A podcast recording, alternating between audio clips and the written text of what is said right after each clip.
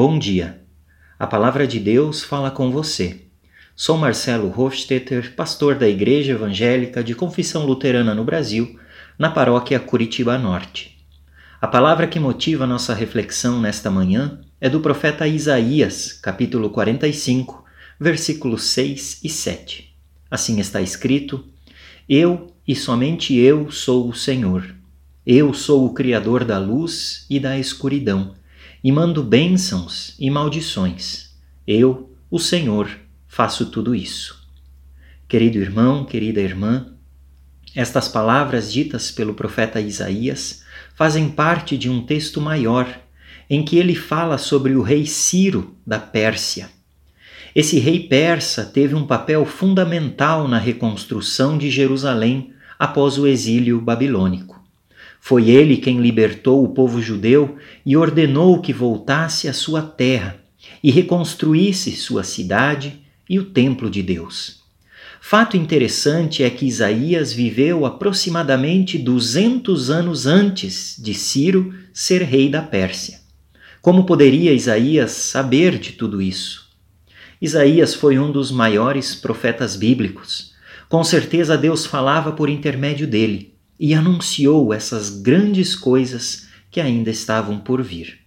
O plano de Deus era usar como instrumento um rei persa que nem mesmo o conhecia, conforme lemos no versículo 4 deste mesmo capítulo, para devolver o seu povo à sua terra e fazer com que Israel fosse novamente uma grande nação.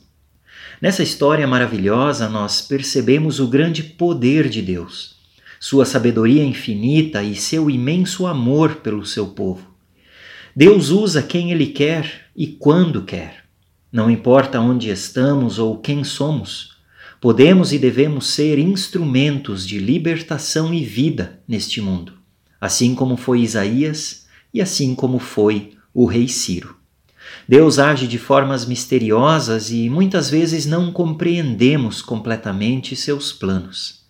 Para esses momentos de dúvida e incerteza, ele mesmo diz essas palavras, que são as senhas bíblicas para hoje, e mais. Nos versículos 12 e 13, nós lemos: Fui eu que fiz a terra e criei os seres humanos para morarem nela.